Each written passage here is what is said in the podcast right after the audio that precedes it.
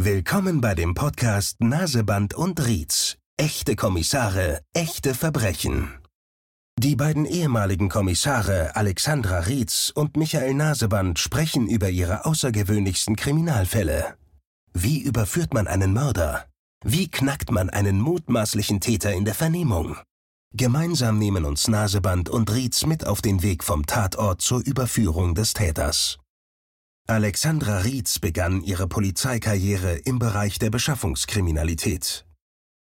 Als Polizeioberkommissarin arbeitete sie bei der Kriminalpolizei Osnabrück und einer Soko im Landeskriminalamt Niedersachsen. Michael Naseband bekämpfte erst als Zivilfahnder Drogen- und Straßenkriminalität. Als Kriminalkommissar war er dann für Raub- und Tötungsdelikte in seiner geliebten Heimatstadt Düsseldorf tätig. Naseband und Rietz, der True Crime Podcast mit echten Kommissaren und echten Verbrechen. Liebe Hörer, ich bin Alexandra Rietz und zusammen mit meinem Kollegen Michael Naseband begrüße ich Sie zu unserer heutigen Podcast-Folge.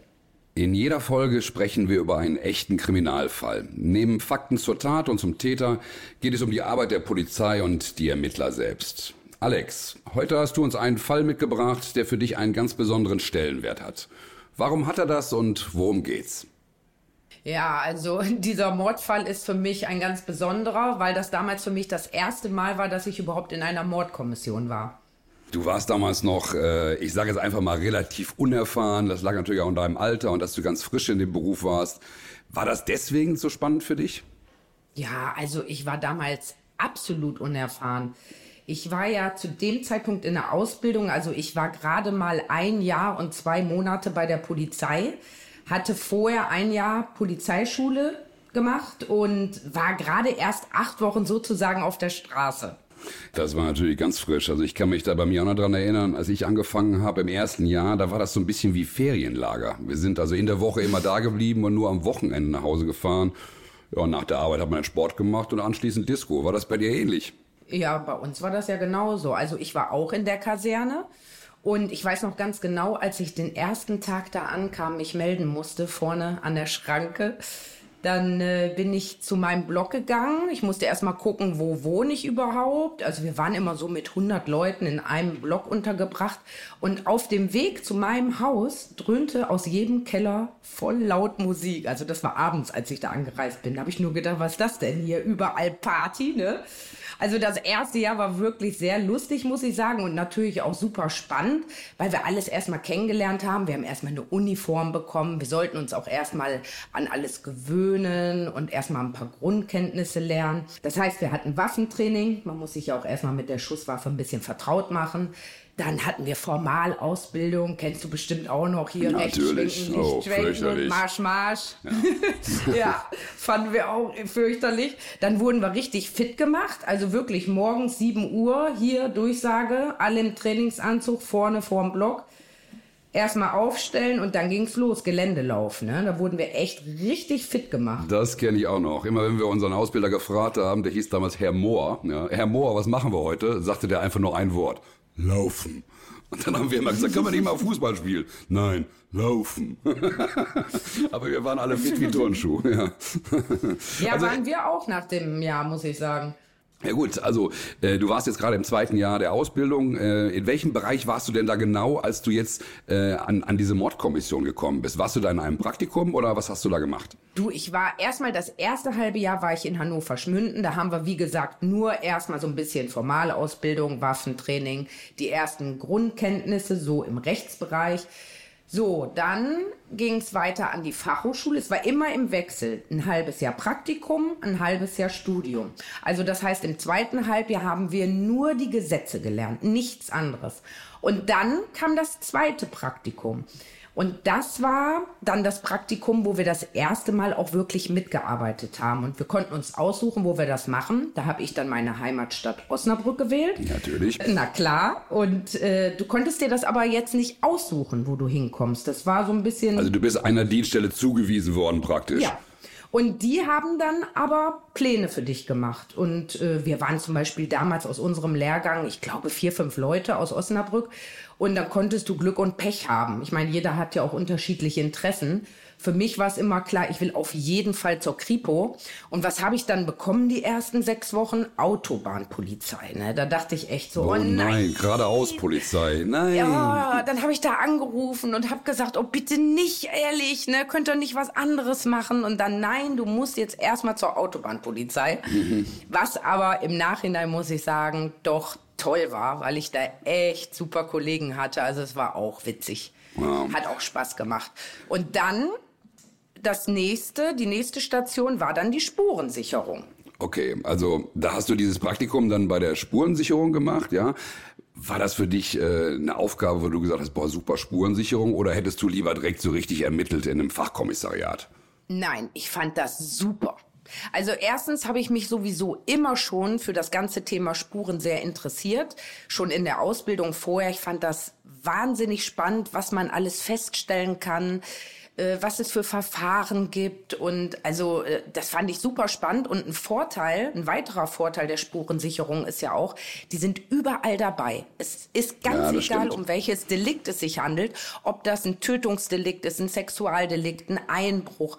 Ähm, die sind einfach überall dabei. Also du bekommst so viel mit in der Ausbildung. Deshalb war ich wirklich froh, dass ich dort gelandet bin. Also für mich war das auch schon immer sehr interessant mit den Spuren, aber ich wollte wirklich lieber diese eigentliche Ermittlungsarbeit machen, Leute vernehmen und äh, Leute observieren und sowas. Ja, ich wollte einfach Kriminalfälle klären und das, meine, das macht man bei der Spurensicherung auch, weil man trägt natürlich mit der mit der Auswertung einer Spur dazu bei, aber ich wollte so lieber die Fäden in der Hand halten. Aber du warst ja, wie gesagt, eine junge Kriminalbeamtin und das war mit Sicherheit auch sehr spannend. Wie ist es denn genau dazu gekommen, dass du jetzt zu diesem Fall gekommen bist? Ich stimme dir zu. Mein Ziel war es auch später halt mal eine Ermittlerin zu werden und auch diese Vernehmung zu machen und so weiter. Aber erstmal wollte ich was sehen. Ich wollte ganz viel sehen und ganz viel miterleben. Und dann bin ich zu dieser Dienststelle gegangen. Ich hatte zwei Kollegen. Einen ganz großen, dünnen und einen kleinen, dicken. Total nett waren die beiden so. Die waren sehr witzig. Und das, das, ich war kaum da. Ich habe mich vorgestellt. Hallo, ich bin Alex, hier eure neue Praktikantin. Und äh, ja, dann wurde mir ein Schreibtisch gegeben. Und äh, dann hatten wir erst so ein kleines Ding, also so einen kleinen Einsatz. Und dann war auch schon Wochenende also freitags nachmittags und dann habe ich mich verabschiedet und habe so aus Spaß gesagt, hier äh, Jungs, ihr wisst ja, ne, wenn am Wochenende einer abgemurkst wird, dann vergesst bloß nicht Ja. mich anzurufen, ne? Ich will dabei sein. Ja, Jagdfieber. Junger Polizeibeamter. Ja. Oder, ja. Also ich war gerade ein paar Tage da und dann war auch das Wochenende. Und dann ist es wirklich so gekommen. Dann bist du alarmiert worden, oder was? Ja, das war natürlich damals noch ganz anders als heute. Wir hatten ja damals alle noch gar kein Handy. Also Nein, man konnte genau. nicht einfach irgendwie angerufen werden, ne? Ja, und dann war das Wochenende eigentlich auch schon gelaufen. Das war sonntags abends. Bei uns gab es damals, oder die, das gibt's immer noch, Viti-Schanze heißt das. Das ist so ein Turm von der mittelalterlichen Stadtmauer. Richtig coole Location. Und da war sonntags abends immer Karaoke. Da ist man halt hingegangen und ich bin auch dahin gegangen. Und bin dann so gegen 11 Uhr nach Hause. Und ähm, also nach Hause heißt zu der Wohnung von meiner Schwester und mir. Wir hatten damals eine WG, wir beiden. Und ich komme da an und gehe das Treppenhaus hoch und sehe an der Wohnungstür einen riesigen Zettel kleben. Da stand drauf, Raubmord, du sollst sofort deine Kollegen anrufen. Ja, das ist natürlich spannend. Also, ich meine, heute würde man auf dem Handy einen Anruf kriegen, ja, da würde man sagen, hallo, komm sofort her, aber das ging ja nicht. Also die Handys, die gab's ja eigentlich erst so seit den 90ern. Und ich weiß auch, wenn jemand Mordbereitschaft hatte, wenn ich Mordbereitschaft hatte zum Beispiel, habe ich immer so einen Piepser dabei gehabt. Ja, so einen ganz wichtigen Piepser. Die hat man ja auch immer so auf den, auf den Tisch gelegt, damit ihn jeder sehen konnte, wie wichtig man war. Nein, nein. Und dann musste man, wenn der gepiepst hat, dann musste man, egal zu welcher Tages- und Nachtzeit, musste man dann äh, bei der Leitstelle anrufen und die hat einem dann gesagt, was Sache ist. Ja. Also, du hast jetzt diesen Zettel gesehen, ja, und warst noch in deinen Disco-Klamotten. Ja. Und hast gesagt, ich fahre jetzt zum Tatort, oder was hast du gemacht? Ja, also Gott sei Dank, es gab ja schon Handys. Das war noch nicht so, dass jedermann ein Handy hatte, aber es gab schon Handys und Gott sei Dank hatten meine Kollegen auch eins dabei. Und die Nummer hatte ich auch. Dann habe ich die angerufen und dann haben die zu mir gesagt, pass auf Alex, hier, äh, wir haben hier ein Tötungsdelikt. Äh, Du musst sofort hierher kommen, weil die Leiche ist schon auf dem Weg zur Rechtsmedizin. Also wenn du dabei sein willst, dann komm jetzt ganz, ganz schnell hierher. Ja, wo war der Tatort denn? Ja, das war außerhalb von Osnabrück, also nicht im Stadtgebiet, sondern im Landkreis.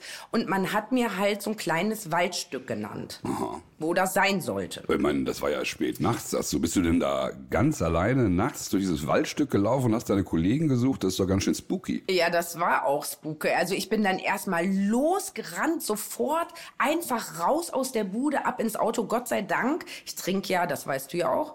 Ich trinke ja eigentlich nie Alkohol. Gott sei Dank hatte ich an dem Abend auch nichts getrunken, sonst hätte ich ja gar nicht mehr fahren dürfen. So, dann bin ich dahin gefahren, habe auch dieses kleine Waldstück gefunden, aber ich wusste nicht, wo die sind. Und dann bin ich da rumgefahren und dann war das auch noch so nebelig da. Ne? Dann bin ich durch diesen Wald gefahren und habe immer nur gedacht, oh, irgendwo ist hier eine Leiche, ne? Aber wo denn? Komisches Gefühl. Ja, das war echt komisch. Und dann hast du den Tatort aber gefunden, ja. Und äh, wie sah der Tatort denn aus? Also, was ist dir da am meisten im Gedächtnis geblieben? Und wie bist du da oder wie seid ihr, also du zusammen mit den Kollegen, wie seid ihr vorgegangen? Ja, also ich habe den Tatort deshalb gefunden, weil ich irgendwann ein Licht gesehen habe. Ich habe dann auch gesehen, ah, okay, das sind richtige Scheinwerfer. Also das sah so aus, als ob die Feuerwehr da was ausgeleuchtet hätte. So, und dann wollte ich da hinfahren und dann war das aber abgesperrt. Da standen dann zwei uniformierte Kollegen. Da musste ich also noch mal zu Fuß über so eine Brücke, um dorthin zu kommen. Und dann habe ich mein Auto geparkt und wollte dahin rennen und dann haben die gesagt, nee, nee, hier äh, kein Durchgang und so. Ich hatte ja Zivilklamotten an, also nicht nur Zivilklamotten, ich hatte mein Party-Outfit an mit hohen Hacken, ne? Ich stell's mir gerade vor, ja. Ja, hohe Hacken auch noch an. Und ich so, ja, ich bin nur eine Kollegin. Und die so, ja, genau. Ich so, ja, wirklich. So, und Was will das Disco-Mäuschen? Die haben die wahrscheinlich gefragt, oder? Ja, die haben bestimmt gedacht, die jungen Kollegen von heute, weil damals, wir waren ja wirklich wenige Frauen und ich war ja eine der ersten, die den Direkteinstieg gemacht hat. Also das heißt, diese jungen Kommissare, die dann auf einmal mit 20 Jahren ausgebildet waren, Ja, ja. das gab's damals ja nicht so. Die waren natürlich nicht so beliebt. Ja, ich die weiß, war nicht so beliebt und die gab es auch kaum. Und weißt du, dann kommt da eine in so einem Party-Outfit an und sagt, hier, ich bin eine Kollegin. Ähm, ja, aber ich hatte meinen Dienstausweis immer im Portemonnaie dabei. Dann habe ich den gezeigt und dann durfte ich auch über die Brücke gehen zu meinen Kollegen. Ja, ich meine, so ein, so ein Tatort im Wald, ja, der bringt natürlich auch Schwierigkeiten mit sich. Also gerade wenn ich da an Spurensicherung denke, was ja eigentlich deine Aufgabe ist, ja. Also erstmal brauche ich ja Licht, das Ganze muss abgesperrt werden, ja, und die Witterung kann natürlich auch die Spuren zerstören.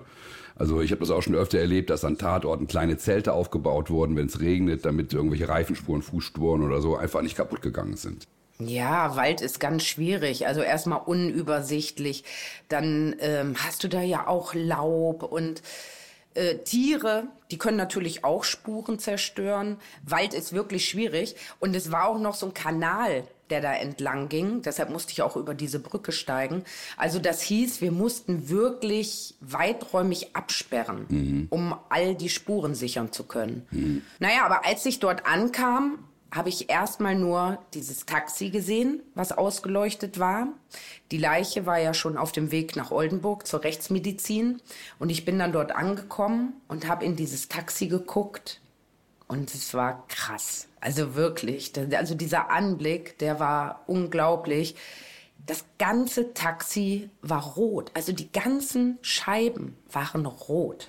Nicht nur die Scheiben, auch die Sitze. Ich weiß noch ganz genau, also es gibt so ein paar Details, an die ich mich sehr, sehr gut erinnere.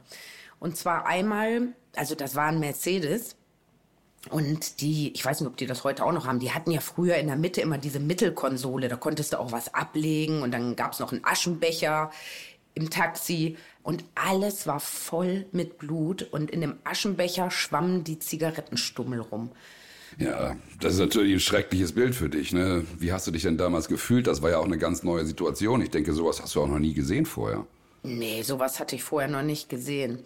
Aber ich bin Gott sei Dank, ich glaube, das kann man sich auch gar nicht antrainieren. Entweder bist du so ein Typ oder nicht. Aber ich war immer schon relativ schmerzfrei. Also sehen konnte ich alles. Anfassen musste ich jetzt nicht unbedingt alles, aber muss man dann trotzdem oft machen, ja. Aber so sehen konnte ich alles. Und wenn ich wusste, ich bin im Dienst und mich erwartet da jetzt was, dann hat man schon mal eine ganz andere Grundeinstellung. Das ist ja was ganz anderes, als wenn ich jetzt privat durch den Wald spazieren würde und dann privat eine Leiche finden würde. Ne? Ja, natürlich, klar. In der Ausbildung wird man ja auch auf vieles vorbereitet. Ja, nur wenn man das dann in der Realität sieht, also die Erfahrung habe ich gemacht, dann ist das was ganz anderes. Also ich kann mich doch an meinen ersten Verkehrstoten erinnern, da war ich nicht mal 18 Jahre alt. Da habe ich gerade ein Praktikum in Hilden gemacht und dann war so ein junger Mann auch mit seinem Auto auf regennasser Straße ins Rutschen gekommen und war in seinem Auto eingeklemmt und ist dann wirklich vor unseren Augen da verstorben. Also das ist ein Bild, was ich nie in meinem Leben vergessen werde. Und ich denke mal, genauso geht's dir hier auch in diesem Fall, ja? Ja, und ich meine, auch wenn man da noch so objektiv rangeht, Natürlich beschäftigt einen das trotzdem. Also das sind ja auch Bilder und Eindrücke. Ich hatte auch so manches Mal das Gefühl, ich bin hier im Film. Ja, ja. Also wirklich, ich, ich habe teilweise Tatorte gesehen, da habe ich funktioniert musst du ja auch. Aber ich habe das so wahrgenommen, als wenn ich eine Zuschauerin wäre, wie so ein Film. Ich glaube, man muss auch einfach einen Weg finden, dann mit sowas umzugehen. Ja, ich meine, das bringt natürlich auch die Routine, ja. Also ich habe das bei mir festgestellt, dass man im Laufe der Jahre schon etwas abstumpft, ja. Also besonders wenn man 20 Jahre sowas macht, aber es gibt Bilder, die gehen dir trotzdem nicht aus dem Kopf raus. Und, und ich habe auch ganz ehrlich, jedes, jedes Delikt, wo irgendwas Schlimmes passiert ist, was mich persönlich, gerade wenn Kinder involviert waren, was, also das habe ich alles noch präsent, sowas vergisst man auch nicht mehr. Ja, also bei mir war es auch, also wie gesagt, einmal diese Zigarettenstummel, die werde ich nie vergessen. Die in dem Blut schwammen, ja. Ja, genau, also ich weiß nicht warum, aber es gab so drei Sachen, an die ich mich so erinnere und das waren so die auch, die mich am meisten beschäftigt haben das war dieser Geruch von dem warmen Blut. Ja. Den werde ich auch nie vergessen. Ich konnte danach zwei Monate lang kein Fleisch essen. Wenn ich ein Steak gerochen habe, was äh, äh, gebraten wurde, ich konnte das nicht essen. Ja, und ähm, was bei mir noch hinzukam als drittes, wir haben uns das Taxi dann nochmal angeguckt oder ich habe es mir nochmal angeguckt, das war ja schon alles untersucht worden.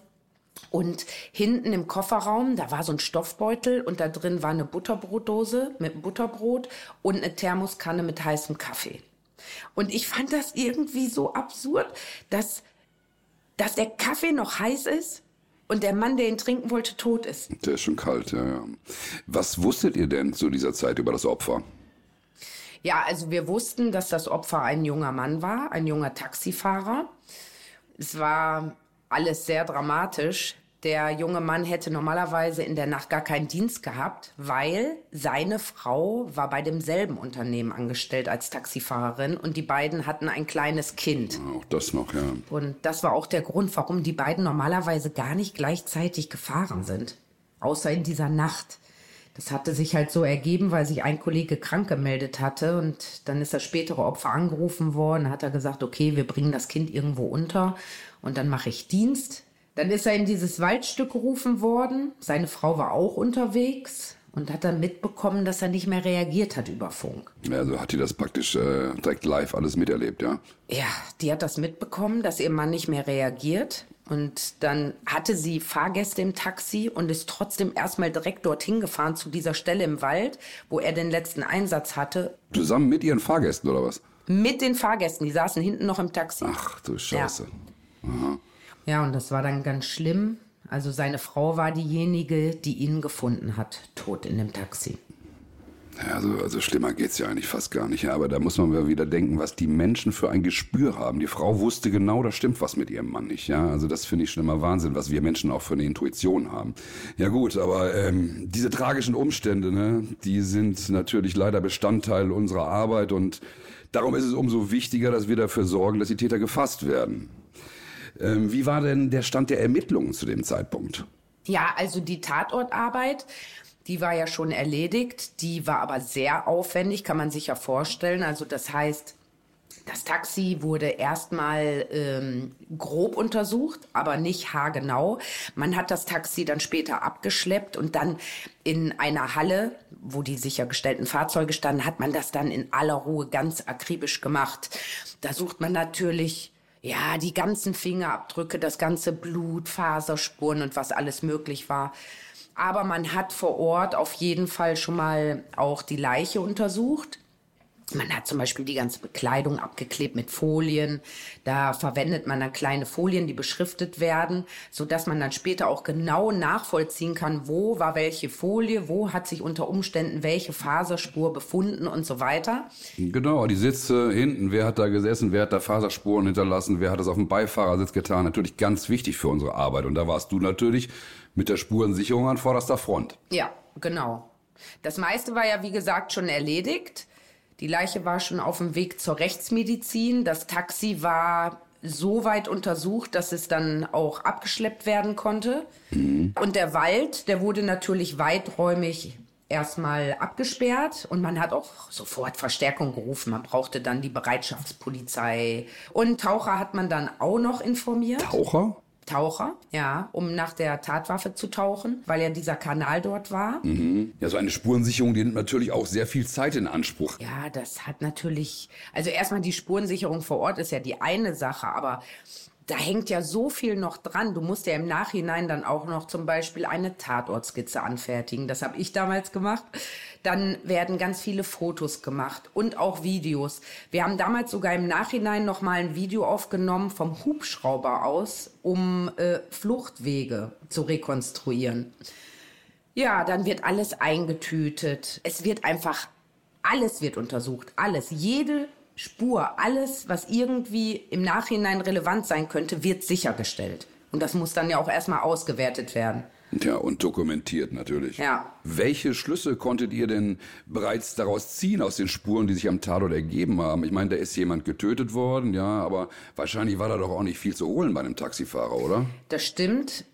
Wir konnten rekonstruieren, dass der Täter nur 50 D-Mark erbeutet haben dürfte, oh weil das war die erste Fahrt von dem Taxifahrer und er hatte dann immer 50 D-Mark Wechselgeld im Portemonnaie. Mehr war da nicht drin. Und wir wussten, er ist erstochen worden und wahrscheinlich ist eine Hauptschlagader getroffen worden, weil bei dem vielen Blut konnte es gar nicht anders sein. Es war so viel Blut und das war auch so verteilt im ganzen Taxi. Also das war das, was wir zu dem Zeitpunkt schon wussten. Wie, wie war denn die Position von dem, von dem toten Taxifahrer? Saß der noch ganz normal im Wagen oder wie muss ich mir das vorstellen? Ja, die Sitzposition von dem Taxifahrer hat viele Rückschlüsse geben können. Er saß nämlich noch auf seinem Fahrersitz und hatte sogar noch seinen rechten Fuß auf dem Bremspedal. Aha. Also es hat anscheinend vorher keinen Kampf gegeben. Das war anscheinend ein ganz plötzlicher Angriff. Und das dann aber alles sehr schnell gegangen sein muss, denke ich mal, ja? Ja. Habt ihr denn die Tatwaffe auch schon am Tatort gefunden oder konntet ihr aufgrund der Verletzungen Rückschlüsse darauf ziehen? Naja, wir wussten, dass es sich bei der Tatwaffe um ein Stichwerkzeug gehandelt haben muss, aber was genau, wie lang die Klinge, wie breit die Klinge, ob einseitig geschliffen, beidseitig geschliffen, das konnten wir alles noch nicht sagen. Da mussten wir erst die Obduktion abwarten. Auf jeden Fall vor Ort haben wir nichts gefunden. Gut, also musstet ihr die Obduktion abwarten, um nähere, nähere Details zur Tatwaffe zu bekommen. Also, ich das Thema Obduktion, das ist ja auch nochmal so eine ganz eigene Sache. Ich habe in meinem Leben anderthalb Obduktionen mitgemacht. Das eine so draußen vom Flur, habe ich mal zugeguckt. Und das zweite war ich direkt dabei und dann wusste ich auch, dass ich keine Obduktion mehr machen möchte. Wie war das denn für dich, Alex? Naja, wir sind dort angekommen in Oldenburg und ähm, das ist ja auch immer ganz wichtig, dass Polizeibeamte dabei sind bei einer Obduktion auch als Zeuge. Ja, und dann kamen wir dort an und in dem Raum war der Rechtsmediziner. Dann war noch eine Frau dort und noch ein Kollege, den ich nicht kannte. Und ja, dann habe ich mich erstmal zu dieser Frau gestellt. Ich habe mich ja gefreut, mhm. äh, mal wieder eine zu sehen bei der Polizei. Wir waren ja damals noch nicht so viele. Und dann haben wir auch so gequatscht und dann meinte sie so zu mir, ja, und deine erste Obduktion? Ich so, ja, meine erste Obduktion. Also die war echt nett. Ich habe damals dann rausgekriegt, dass sie die Kripo-Leiterin vom Landkreis war. So eine coole Frau, wirklich. Also jeder durfte sie duzen. Die war richtig nett, richtig herzlich damals habe ich dann auch echt gedacht, also die hat mich wirklich beeindruckt, diese Frau. Da habe ich damals gedacht, oh, wenn du später mal eine erfahrene Polizeibeamtin bist oder vielleicht sogar eine Führungsposition irgendwann mal innehaben solltest, dann will ich auch so werden wie die, so cool, ne? Vielleicht sollten wir mal darauf eingehen, wie so eine Obduktion überhaupt abläuft. Das wissen die meisten ja gar nicht. Also ähm, das ist ja so, dass auch äh, das Schädeldach praktisch abgeflext wird mit so einer Miniflex. Da wird praktisch wie so eine Mütze, wird das Schädeldach abgenommen und dann wird ins Gehirn geguckt und dann wird der Bauch aufgeschnitten. Also das hast du auch alles gesehen, da warst du auch die ganze Zeit dabei, ja? Ja, ich war die ganze Zeit dabei. Und ich fand als die Obduktion erstmal richtig im Gange war, da muss ich sagen, fand ich das gar nicht mehr so schlimm. Ich fand es hochinteressant, aber den Beginn fand ich äh, Wahnsinn. Also der junge Mann, der wurde dann auf den Tisch gelegt. Er hatte noch keine Leichenstarre und er hatte auch noch so Farbe im Gesicht. Wirklich, der sah so aus, als ob er schläft. Der sah überhaupt nicht tot aus. Ich fand das so krass. Ich habe dann nur gedacht, das, das, das kann man nicht glauben, dass der tot ist. Der sah aus, als ob er schlafen würde. Und was bei mir durch Mark und Bein ging, das war, der Rechtsmediziner hat als erstes aus dem Oberschenkel so ein Stück Gewebe geschnitten. Und das fand ich ganz schlimm. Also ich meine, nachher der ganze Körper wird ja geöffnet, aber das, das war der erste Schnitt und den ersten Schnitt fand ich echt schlimm. Da habe ich nur gedacht, nein, der kann doch jetzt nicht da rumschneiden, ne? So, und dann wird ja alles untersucht. Es wird ja auch untersucht, hat derjenige irgendwo Hämatome? Mhm. Oder äh, was ist mit dem Mageninhalt? Was hat er zuletzt gegessen? Es wird ja alles untersucht. Man weiß ja nicht, was im Nachhinein noch rauskommt. Was hat denn die Obduktion in diesem Fall ergeben? Ja, die Obduktion hat ergeben, dass der Mann mit nur einem einzigen Stich getötet worden ist. Und zwar mit einem Messer. Wahrscheinlich war die Klinge so 20 Zentimeter lang, vermutlich ein Küchenmesser. Mhm. Und das hat der Täter dem Taxifahrer direkt, also das war wahrscheinlich purer Zufall und viel Pech, direkt in die Halsschlagader gerammt. Ach so, deswegen ist auch so viel Blut geflossen, weil er wahrscheinlich äh, denn unmittelbar verblutet ist, ja. Genau. Und deshalb war das Blut auch so wahnsinnig verteilt in dem Taxi, weil da ist ja ein Druck dahinter. Das Blut pulsiert ja weiter, das Herz pumpt weiter, nur ja. es äh, wird dann nicht mehr durch den Körper gepumpt, sondern aus dem Körper, ja. Ja, und das einzig Tröstliche für die Angehörigen im Nachhinein war, dass der Gerichtsmediziner meinte, dass der Mann, also das Opfer, wahrscheinlich gar nicht viel davon mitbekommen hat. Weil bei diesem schnellen Druckverlust, da wirst du sofort bewusstlos, da kriegst du das alles gar nicht mehr so mit. Ja, also das ist natürlich eine recht schlimme Sache gewesen und da muss man natürlich auch erstmal mit klarkommen. Aber so wie ich dich verstanden habe, äh, hast du das ganz gut weggesteckt und ich kann da auch nur von mir so auf diese Sache schließen. Also wenn ich schlimme Sachen gesehen habe, dann habe ich mir das immer so ein bisschen passender gemacht. Ja, dann habe ich immer gesagt, okay, du musst das jetzt aufklären. Ja, und da stand diese Aufklärung so im Vordergrund, dass ich diese schlimmen Sachen so mehr oder weniger vergessen habe. Ich denke mal, da geht's uns allen gleich bei der Polizei, oder? Ja, man muss auf jeden Fall einen Weg finden, irgendwie damit klarzukommen. Im Großen und Ganzen habe ich das gut weggesteckt und auch alles so gemeistert, aber während der Obduktion gab es auch Momente, die mich getroffen haben, muss ich sagen. Ja, zum Beispiel? Ja, zum Beispiel musste ich dem Opfer den Schmuck abnehmen und die persönlichen Gegenstände. Und dann habe ich so in den Ehering geguckt mhm. und habe das Hochzeitsdatum gesehen, was eingraviert war und habe gesehen, dass der junge Mann gerade mal acht Wochen verheiratet war. Ja, das macht das Ganze natürlich besonders tragisch, ja. Ja, das fand ich schlimm. Es ging aber auch noch weiter.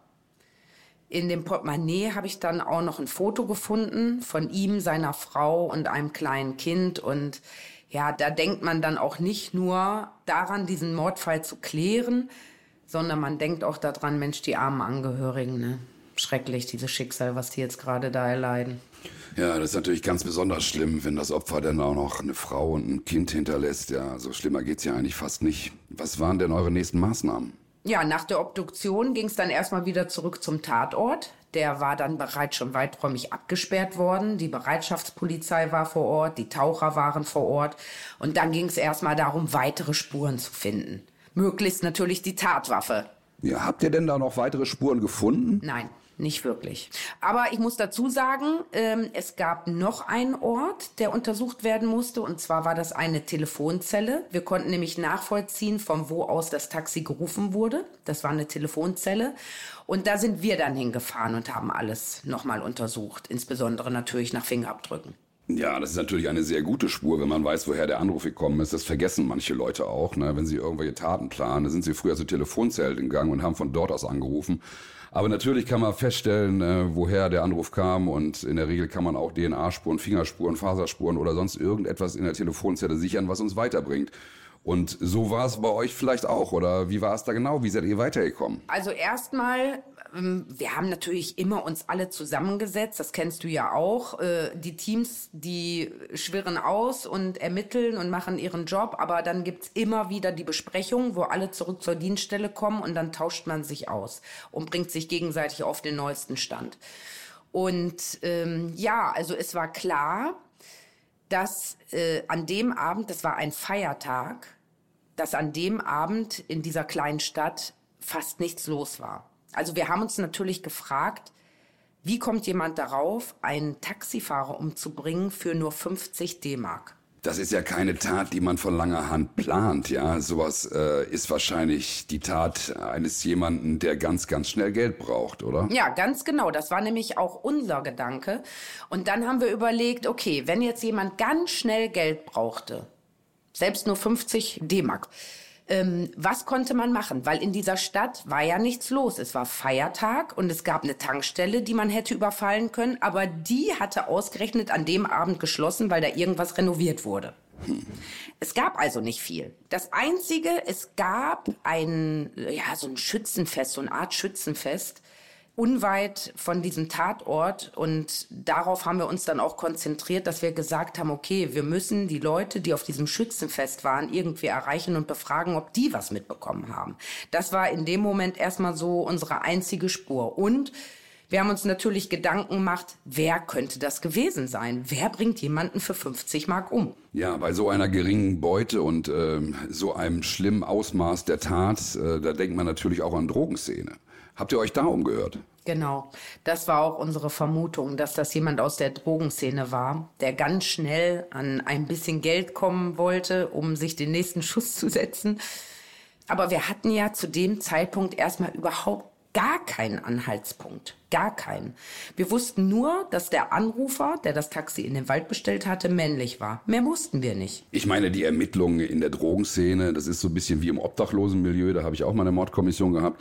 Das ist ja auch nicht ganz so einfach. Ja, also die Leute wollen ja auch eigentlich auch nichts mit der Polizei zu tun haben und wollen ja eigentlich auch nicht mit uns sprechen, aber trotzdem muss man ja irgendwie weiterkommen. Ja, hattet ihr denn da irgendeinen Hinweis, mit dem ihr schon was anfangen konntet?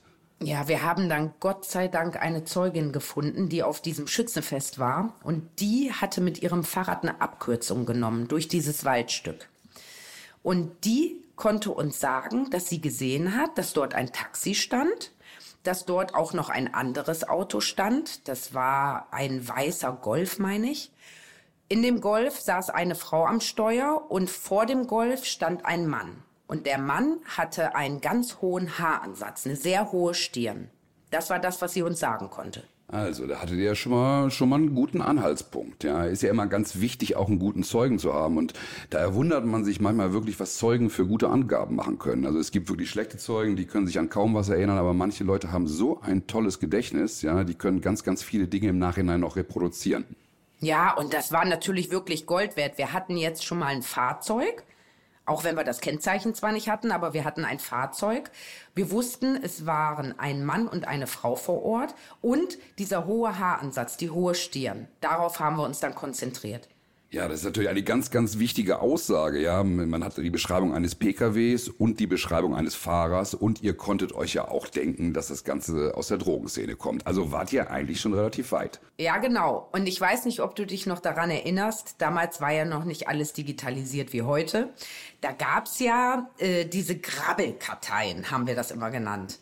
Du meinst eine Lichtbild-Vorzeigekartei, wo man den Leuten Bilder von Straftätern zeigt. So ist der richtige Ausdruck, du kleiner Streber. Aha. Genau so.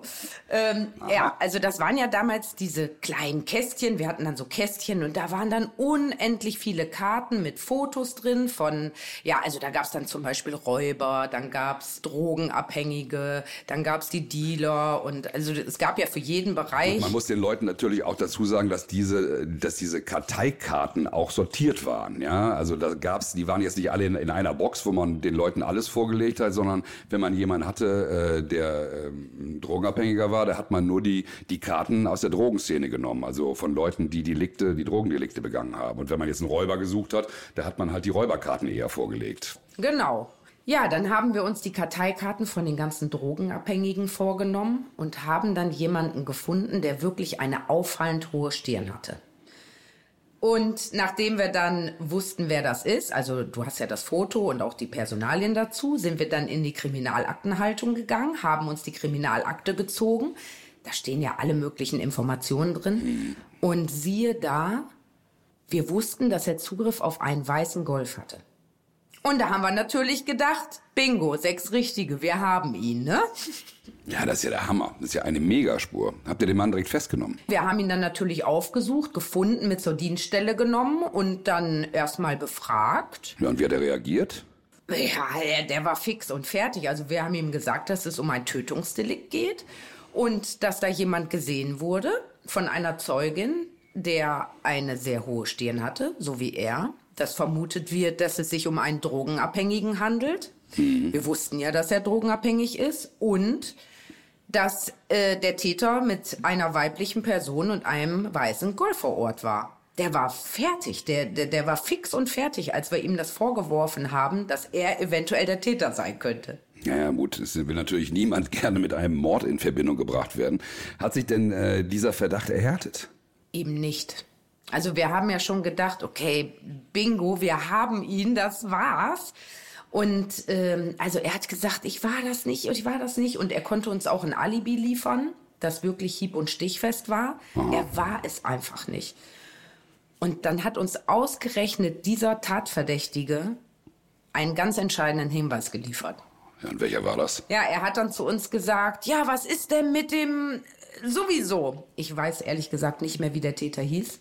Der hat doch auch so eine hohe Stirn wie ich und seine Freundin fährt einen weißen Golf. Das ist ja natürlich schon wieder eine mega Aussage. Also kam da ein anderes Pärchen dann ins Spiel. Ja, da kam dann dieses Pärchen ins Spiel, die wir gar nicht so auf den Schirm hatten, weil die polizeilich auch noch gar nicht so in Erscheinung getreten waren.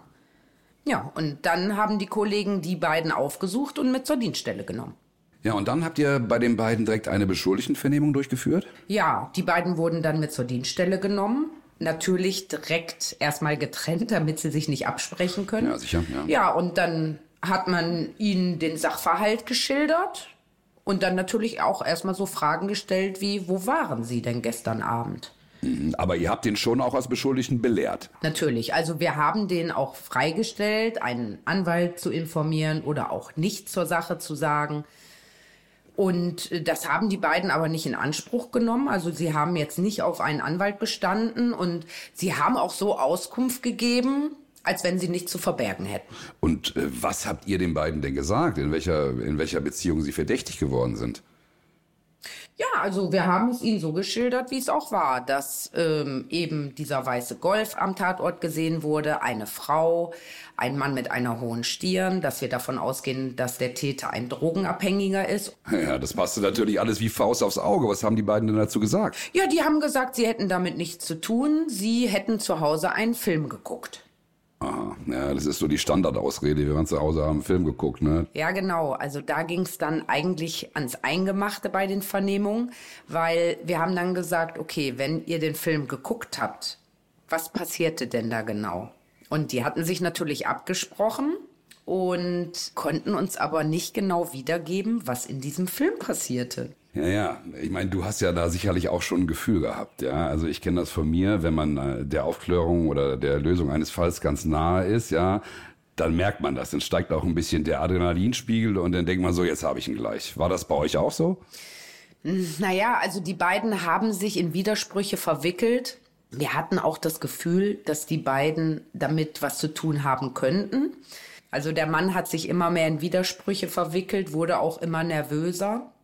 Die Frau war allerdings, die war cool. Die war wirklich cool.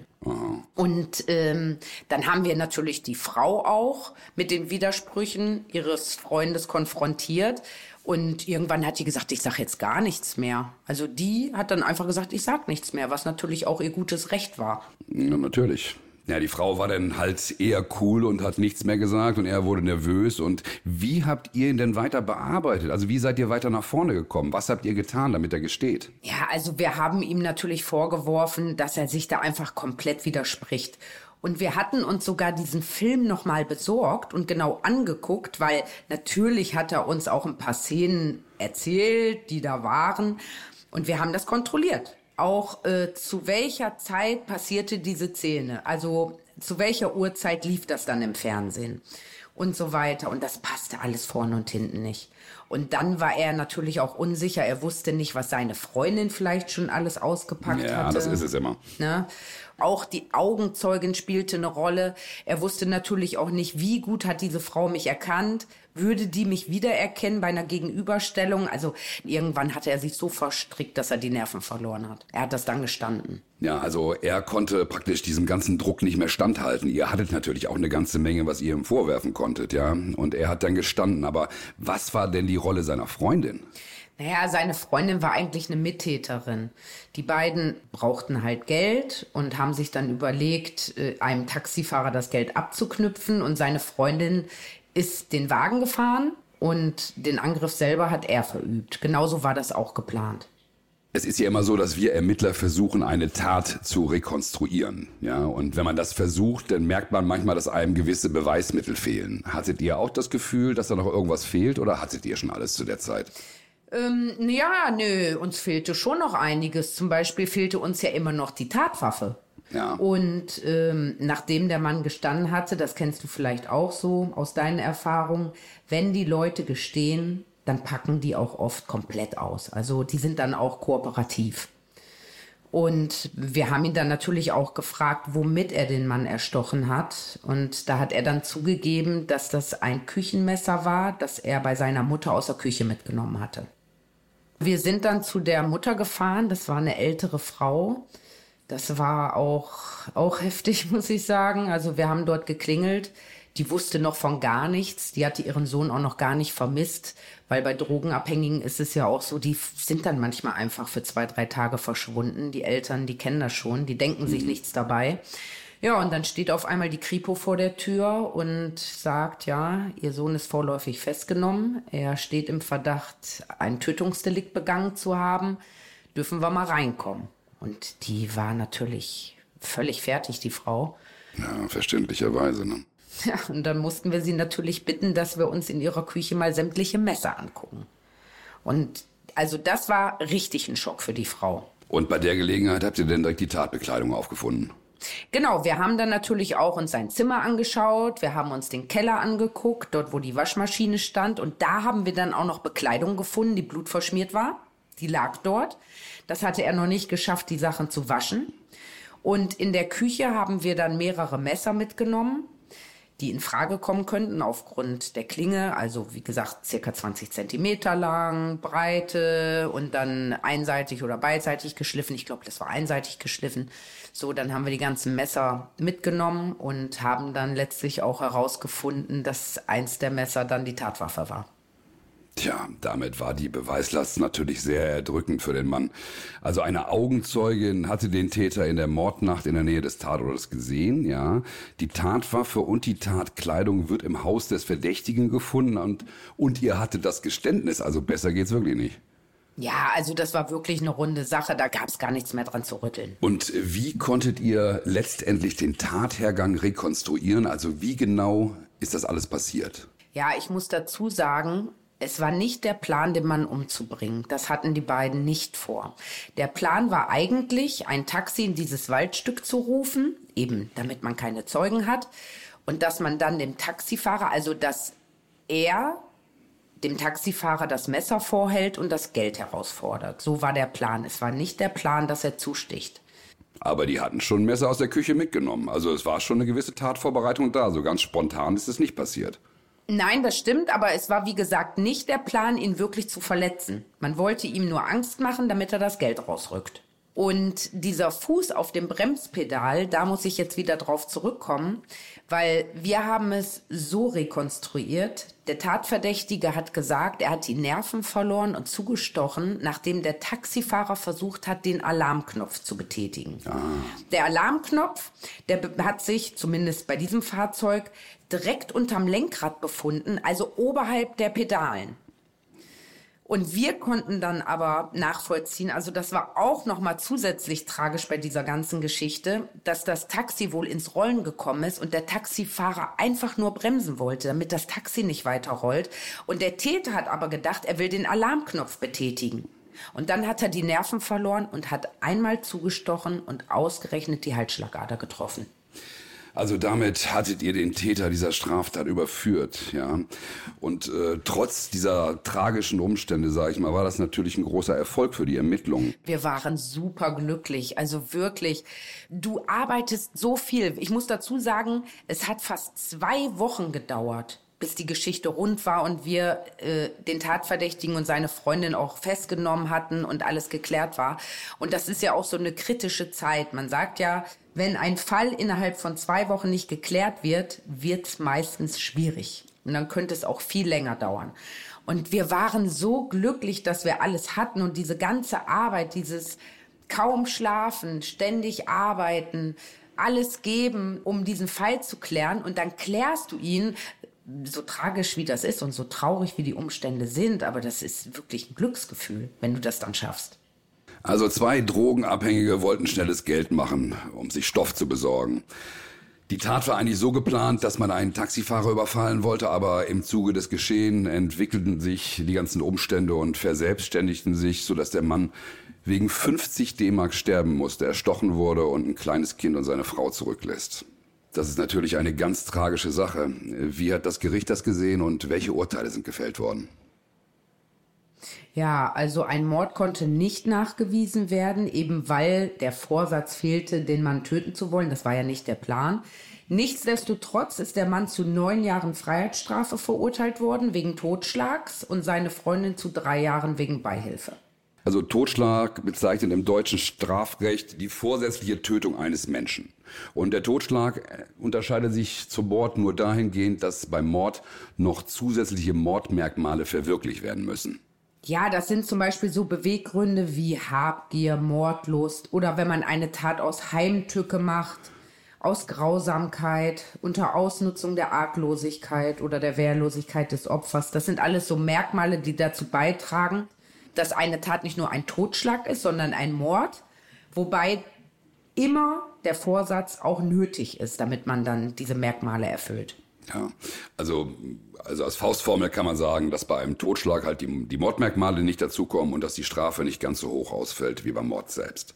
Ja, von daher war das Urteil von neun Jahren und drei Jahren gerecht, sage ich jetzt mal. Also das war jetzt nichts, womit wir unzufrieden waren. Also ich habe im Laufe meiner Polizeikarriere einen Mord an einem Taxifahrer mitbekommen. Das war ja auch in der Nähe von Düsseldorf. An so einem Baggerloch hat sich das abgespielt. Auch, ich glaube, das war auch in den 90ern eine ganz grausame Tat. Damals ist das ja relativ oft passiert, dass Taxifahrer Opfer von Straftaten wurden. Ähm, das ist natürlich in den 90ern mehr gewesen als heute. Ja, Taxifahrer leben ja allgemein gefährlich. Natürlich sind sie Zufallsopfer, weil wenn jemand ein Taxi ruft und den Fahrer überfallen will, dann weiß er ja nicht, wer jetzt genau kommt. Und äh, natürlich gibt es auch viele Gewaltdelikte Taxifahrer gegenüber. Ja, und gerade im Jahr 1995, also in dem Jahr, in dem auch dieser Fall passiert ist, da sind zehn oder elf Taxifahrer in einem Jahr getötet worden. Also nicht nur angegriffen worden, sondern getötet worden.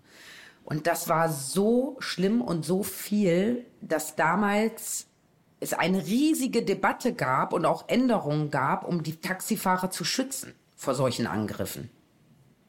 Ja, das hat man ja gemacht. Also allein dieses GPS, dass man weiß, wo die Taxis sich aufhalten, dann gibt's Kameras im Wagen. Und aufgrund des, des wenigen Geldes, was ein Taxifahrer auch dabei hat und diesen ganzen Sicherheitsmaßnahmen, kommt das heutzutage auch relativ selten vor, dass solche Taten in der heutigen Zeit passieren. Ja, das stimmt. Man hat damals sogar überlegt, ob man die Fahrgäste vom Fahrer trennt durch eine Scheibe und wie du schon gesagt hast, hier GPS, Kamera, dann der stille Alarm. Der wurde dann damals auch thematisiert und auch eingeführt. All das, um die Taxifahrer zu schützen und auch mit Erfolg. Weil wenn man das mal sieht, 1995 sind zehn Taxifahrer ermordet worden oder getötet worden. Und im Jahr 2000, also von 2000 bis 2018, gab es insgesamt nur in Anführungsstrichen vier Taxifahrer, die ums Leben gekommen sind. Ja, und heute im Zeitalter der digitalen Handytechnik hätte man den Fall vielleicht etwas einfacher aufklären können. Man hätte ja einfach nur gucken müssen, welche Handys haben sich zur Tatzeit in diesem ländlichen Raum bewegt. Da gibt es ja Funkmasten, wo die Handys sich einloggen. Und so kann man feststellen, wer zu einer gewissen Zeit in einem gewissen Raum unterwegs war. Und im ländlichen Bereich, wie bei dir hier, waren es wahrscheinlich auch nicht viele Leute, die da unterwegs waren. Also wäre man vermutlich heute schneller auf die Täter gekommen. Aber gut, das war dein erster großer Fall und trotz Fehlen moderner Technik habt ihr das Ganze natürlich toll aufgeklärt. Wenn du da heute drüber nachdenkst, denkst du da heute irgendwie anders drüber als früher? Nein, anders nicht. Aber ich sag mal, bei mir hat sich viel festgesetzt, was diesen Fall betrifft, weil es war einfach das erste Mal, dass ich bei einer Mordkommission dabei war. Ich erinnere mich daran, dass ich einfach glücklich war, das hört sich jetzt schlimm an, aber die Arbeit in dieser Mordkommission hat mir damals so viel Spaß gemacht. Ich fand es hochinteressant. Es war so ein Glücksgefühl, dass wir den Fall klären konnten. Es war mein erster Fall, das war meine erste Obduktion und von daher ist mir das Ganze natürlich auch noch sehr gut in Erinnerung. Aber was ich so schlimm fand, das war einfach so dieses Schicksal, was dahinter hing, dass eine Frau mit dem Kind auf einmal alleine war, der Vater ist getötet worden und so weiter. Das hat mich damals beschäftigt, weil es auch einfach eine Verkettung von ganz vielen unglücklichen Umständen war damals. Ja, aber eigentlich ist es ja kaum zu glauben, dass ein Mensch zu einer solchen Tat fähig ist. Und noch weniger kann man es eigentlich glauben, dass jemand wegen 50 D-Mark sterben musste. Ja, das ist eigentlich kaum vorstellbar. Mir sind diese Fälle alle sehr im Gedächtnis geblieben, wo irgendwas herausragendes oder irgendwas passiert ist, was sonst nicht die Regel ist, ja. Mit jedem Fall bekommt man da so ein bisschen mehr Erfahrung und diese Erfahrung hilft einem dann wieder bei dem nächsten Fall. Ja, und es ist natürlich auch unsere Aufgabe als Kommissare für Gerechtigkeit zu sorgen und Fälle zu klären damit eben sowas nicht passiert, damit nicht ein Familienvater umgebracht wird, so wie hier in diesem Fall, für 50 D-Mark. Und ganz unabhängig von der Erfahrung, natürlich lernt man immer dazu und ähm, ja, man stumpft vielleicht auch ein bisschen ab oder lernt auch nicht so viel an sich heranzulassen. Aber trotzdem, wenn da so persönliche Schicksale hinterstecken, wie in diesem Fall, ja, das berührt einen natürlich trotzdem. Und dann will man umso mehr, dass dieser Fall geklärt wird. Und das haben wir geschafft. Ja, das kann ich gut verstehen, Alex. Erstmal vielen Dank, dass du uns heute diesen Fall mitgebracht hast. Ja, ich hoffe, dass wir mit diesem Fall unseren Hörern nochmal einen Einblick in die Polizeiarbeit gewähren konnten und auch darstellen konnten, wie unsere Eindrücke dabei sind. Und schon wieder sind wir am Ende unserer heutigen Folge Naseband und Rietz, echte Kommissare, echte Verbrechen. Ja, in unserer nächsten Folge haben wir einen Gastkommissar zu Besuch bei uns, der über einen seiner spektakulärsten Kriminalfälle berichtet. Schaltet ein und seid dabei, wir freuen uns auf euch. Tschüss. Tschüss.